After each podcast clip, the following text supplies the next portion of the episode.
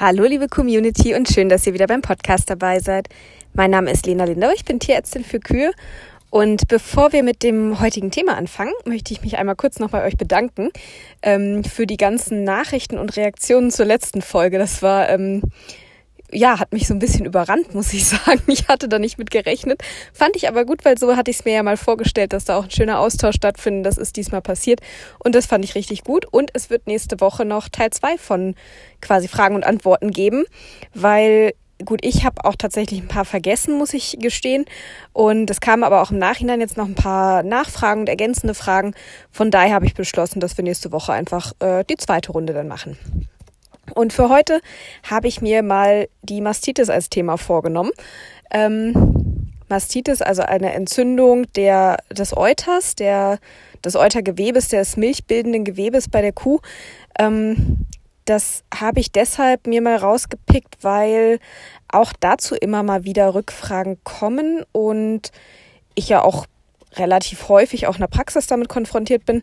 Und äh, mir geht's jetzt heute gar nicht so sehr drum zu sagen, welche Erreger es so gibt und wie man welchen Erreger behandelt und so weiter, sondern ich wollte einfach mal allgemein ein bisschen was zum Thema Mastitis-Behandlung sagen ähm, und auch zum Thema Antibiotika-Einsatz in der Mastitis-Therapie.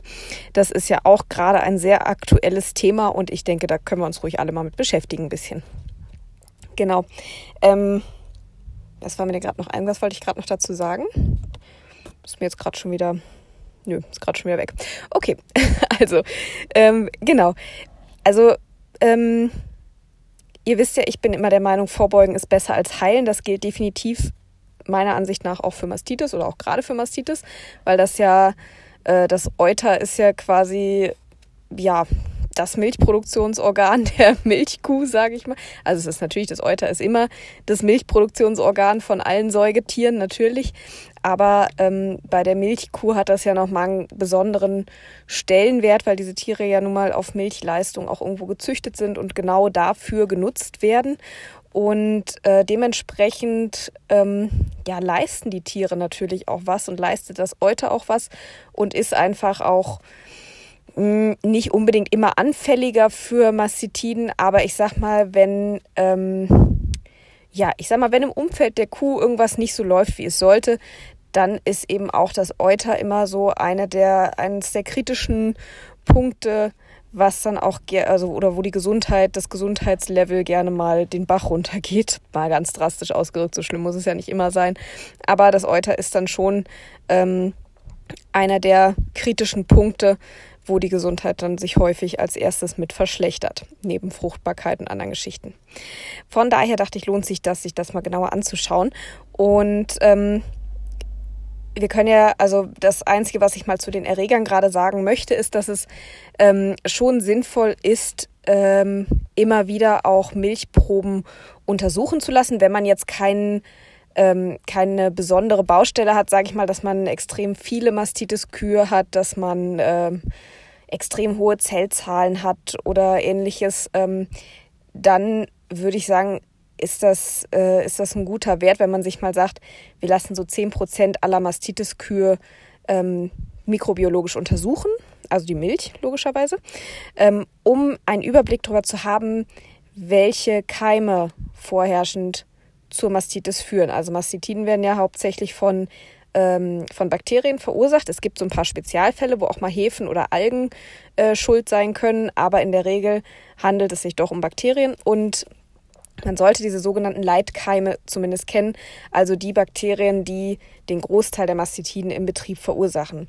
Weil dann kann man nämlich auch schauen, es gibt ja diese Einteilung in Kuhassoziierte und umweltassoziierte Erreger. Und wenn ich weiß, welche Erreger in meinem Bestand hauptsächlich Probleme machen und wenn ich weiß, zu welcher dieser beiden Kategorien die gehören, dann kann ich eben auch schauen, wo Ansatzpunkte sind, um die Eutergesundheit noch zu verbessern. Ja, also wenn es eher kurassoziierte Erreger sind, dann lohnt es sich äh, mal im Melkstand zu suchen, die Melkhygiene zu überprüfen, die Melkroutine zu überprüfen. Wenn allerdings eher umweltassoziierte Erreger vorhanden sind, dann muss ich zwischen den Melkzeiten gucken, wo sich die Kühe aufhalten, nämlich äh, im Stallbereich, im Liegeboxenbereich, im Futterbereich und so weiter. Dann findet hier die Übertragung statt. Also von daher macht es durchaus Sinn zu wissen, welche Keime im Betrieb da sind, um dann auch zu wissen, wo kann ich bei Problemen eben ähm, ja ansetzen, wo kann ich nach den Ursachen suchen. Genau. Und ähm, ja, zur Therapie. Äh, also ich kenne es aus der Praxis häufig so, nicht bei allen Betrieben, aber ich sag mal so der Standardbetrieb, der 0815-Betrieb, ähm, wenn der, also ne, auch die jetzt von der Eutergesundheit her völlig in Ordnung sind, die aber halt einfach immer mal eine Mastitis haben bei irgendeiner Kuh. Ne, jetzt keine, keine exorbitant vielen Fälle oder so, einfach ne, diese Anzahl an Mastitiden, die sich einfach nicht vermeiden lässt. Ich denke, kein Milchviehbetrieb kommt hundertprozentig ohne Euterentzündung aus, habe ich noch nicht erlebt. Ähm, von daher ne, sagen wir mal, so ein ganz normaler Milchviehbetrieb. Ähm, von dem kenne ich es aus der Praxis häufig so. Dann gibt es einen Anruf, da heißt es dann hier, ich habe eine Kuh mit Flocken oder ich habe eine Kuh mit Euterentzündung, äh, ich brauche mal Eutertuben. Und da wird sich die Kuh angeguckt und festgestellt, jawohl, die hat eine Euterentzündung. Und dann gibt es halt Eutertuben. Das ist so, sag ich mal, der Ablauf, der sich bei vielen so als mehr oder weniger als Routine eingeschlichen hat. Und ähm, in vielen Fällen klappt das ja auch, aber eben nicht in allen. Und deshalb wollte ich mal so ein paar äh, Gedanken dazu teilen. Auch, also wie gesagt, erstens sollte man schon, auch wenn man normale Erkrankungsraten hat, einfach mal 10 Prozent der Mastitis-Fälle wirklich, wie gesagt, mikrobiologisch untersuchen, ne, ob sich da, weil da kann sich ja auch einfach immer mal was verändern in der, in der Keimbelastung, im Erregerspektrum. Also das macht durchaus Sinn. Und ähm, dann ist es auch so, selbst wenn man das macht, auch dann muss nicht jede Kuh antibiotisch behandelt werden. Und ich sage jetzt mal, wie ich das mache, wenn ich ähm, zu einer euterkranken Kuh gerufen werde, dann ähm, mache ich es normalerweise so, ich rate den Betrieben einfach schon mal pauschal immer eine Milchprobe zu nehmen, ob sie die jetzt dann untersuchen lassen möchten oder nicht, weil man kann die Probe ja erstmal ziehen. Wichtig ist, dass die wirklich sauber gezogen werden muss. Milchproben ziehen ist jetzt nochmal ein anderes Thema, aber dass die wirklich gut sauber gezogen werden muss, diese Milchprobe, dass da keine Verunreinigungen drin sind und sofort, nicht nachmelken, sondern sofort in den Kühlschrank kommt. Weil wenn ich eine Therapie anfange und merke, die wirkt nachher nicht oder nicht so, wie ich mir das vorstelle, ne, wenn ich am nächsten Tag hinkomme, das hat sich überhaupt nichts getan, dann kann ich die trotzdem immer noch mal untersuchen. Dann habe ich die erstmal. Wie es immer so schön heißt, haben ist besser als brauchen. Also Probe ziehen und in den Kühlschrank legen. Das ist Punkt eins. Ähm, Punkt zwei, ähm, ich gucke immer nach einer Kombination aus, also das Ziel ist ja immer eine bakteriologische Heilung im Euter. Das also, wenn ich jetzt nach der Therapie eine Probe ziehen würde, dass ähm, dort keine Erreger mehr zu finden sind. Jetzt ist es aber bei manchen Mastitiden so, dass da sowieso keine Erreger zu finden sind, äh, auch wenn die Kuh augenscheinlich krank ist. Das heißt, es sind auch nicht in allen Fällen von Euterentzündung unbedingt Antibiotika notwendig. Ähm, das schon mal im Hinterkopf behalten, da komme ich später nochmal drauf zurück. Ähm, aber wenn ich jetzt zu einer Kuh gerufen werde, dann gucke ich mir natürlich erstmal die Kuh an. Und da geht es mir darum, wie schwer ist die Kuh krank, quasi mal ganz platt gesagt. Also ähm, habe ich einfach Flocken in der Milch oder habe ich auch Veränderungen am Euter? Ist das Euter vielleicht geschwollen? Ist das warm? Ist das vielleicht auch schmerzhaft für die Kuh, wenn man ans Euter fasst?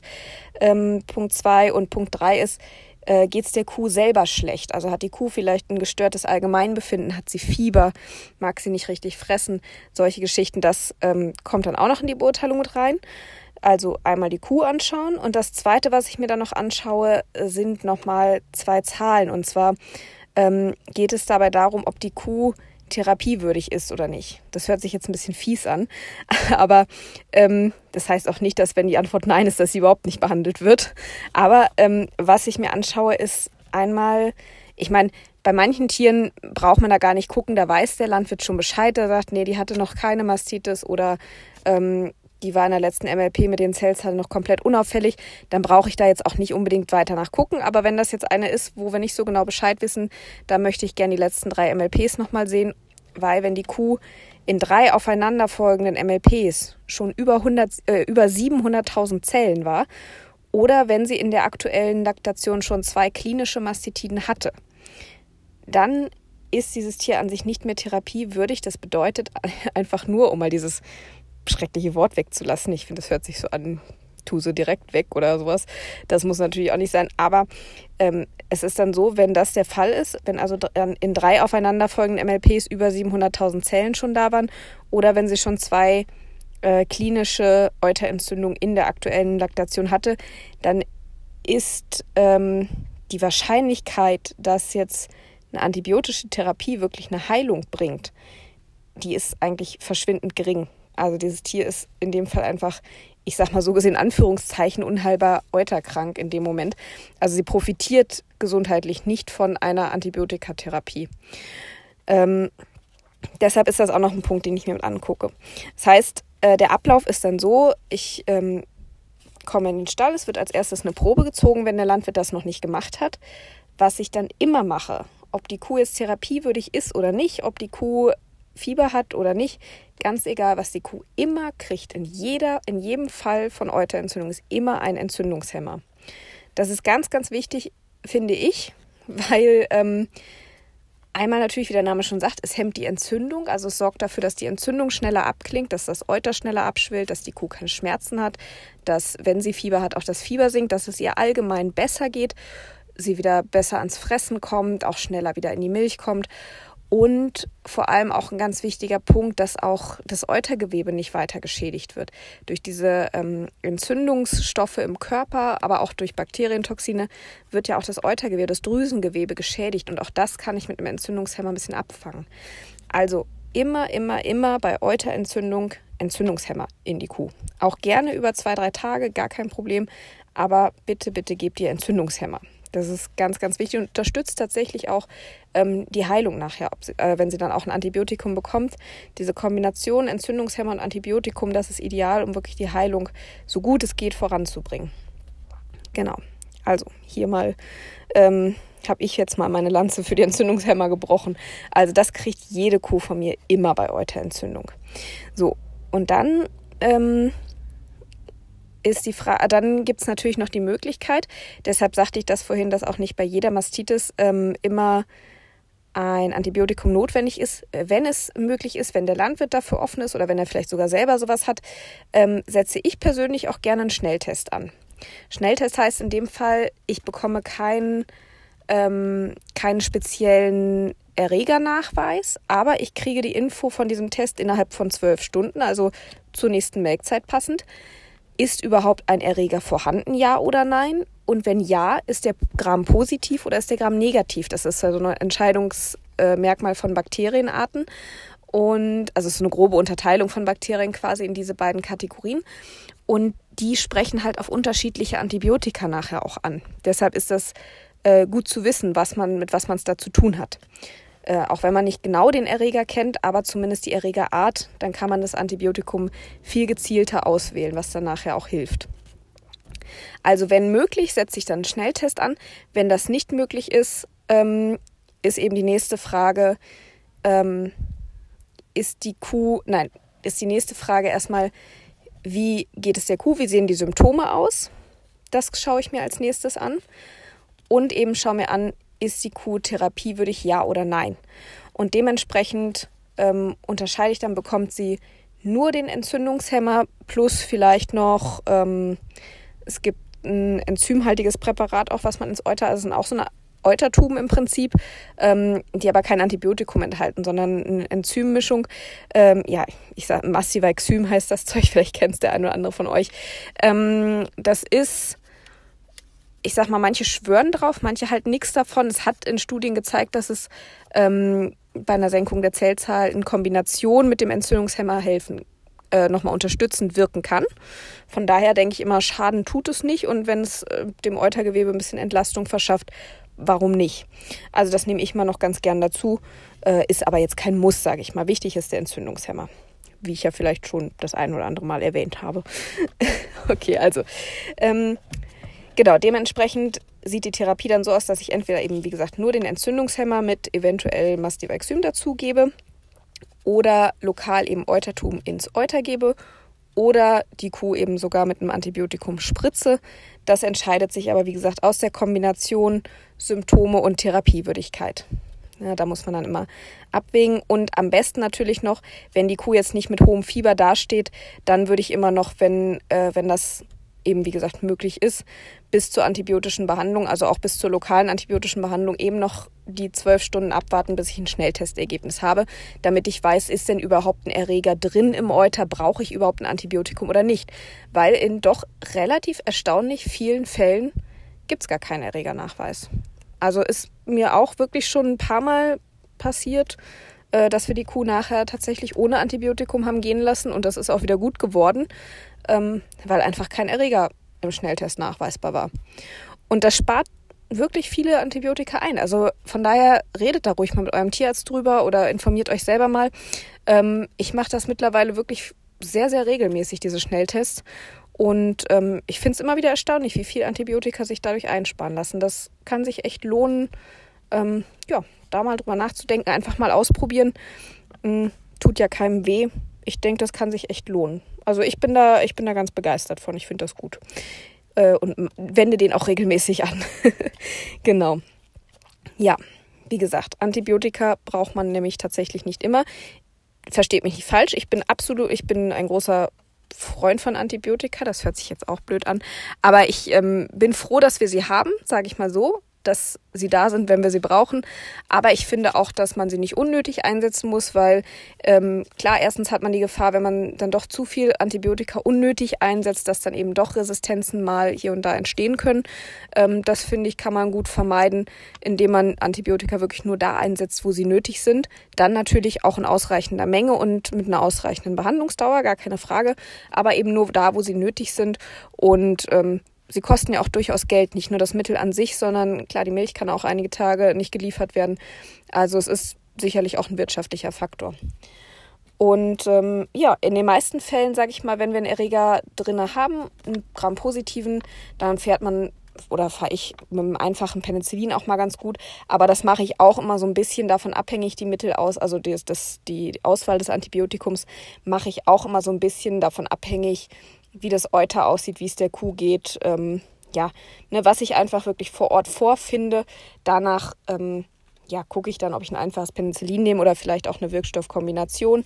Ähm, das schaue ich mir dann vor Ort an. Oder es gibt ja mittlerweile auch Eutertuben, wo dann direkt ein Entzündungshemmer noch mit drin ist. Finde ich auch manchmal eine schöne Sache, wenn man, ähm, wenn man eine starke Schwellung zum Beispiel drin hat oder schon ein Ödem anfängt sich zu bilden. Dann finde ich das auch eine sehr hilfreiche Geschichte. Genau. Also das ist so das, ähm, wie ich das mache bei, äh, bei Mastitiden. Antiphlogistikum, also ein Entzündungshemmer immer dazu. Ähm, und dann eben beurteilen, äh, was gibt es für Symptome. Ist die Q-Therapie, würde ich ja oder nein? Ähm, Habe ich die Möglichkeit, einen Schnelltest zu machen, ob ich überhaupt antibiotisch behandeln muss. Und dann eben, je nachdem, die Auswahl Entzündungshemmer und Mastivaxym eventuell lokales Antibiotikum ins Euter mit Eutertuben oder eben die Kuhspritzen. Die drei Möglichkeiten und immer, wie gesagt, aus der Kombination heraus Symptome und Therapiewürdigkeit. Und im Idealfall noch der Schnelltest. Genau. Ja, was wollte ich noch dazu sagen? Wollte ich noch was sagen? Ich gucke gerade, ich überlege gerade mal, ob mir noch was Kluges einfällt. Hm. Ja, vielleicht noch, ähm, dass es auch wichtig ist, das hatte ich ja gerade schon mal kurz angesprochen bei den Antibiotika, dass man auch lang genug behandelt. Ähm, ich sage mal, die Standardtherapie sind ja immer so drei Eutertuben oder drei Tage. Das ist ja so, ist ja so die Standardbehandlungsdauer. Es gibt aber durchaus Erreger, ähm, namentlich genannt mal Uberis und Aureus, ähm, also Streptococcus uberis und Staphylococcus aureus.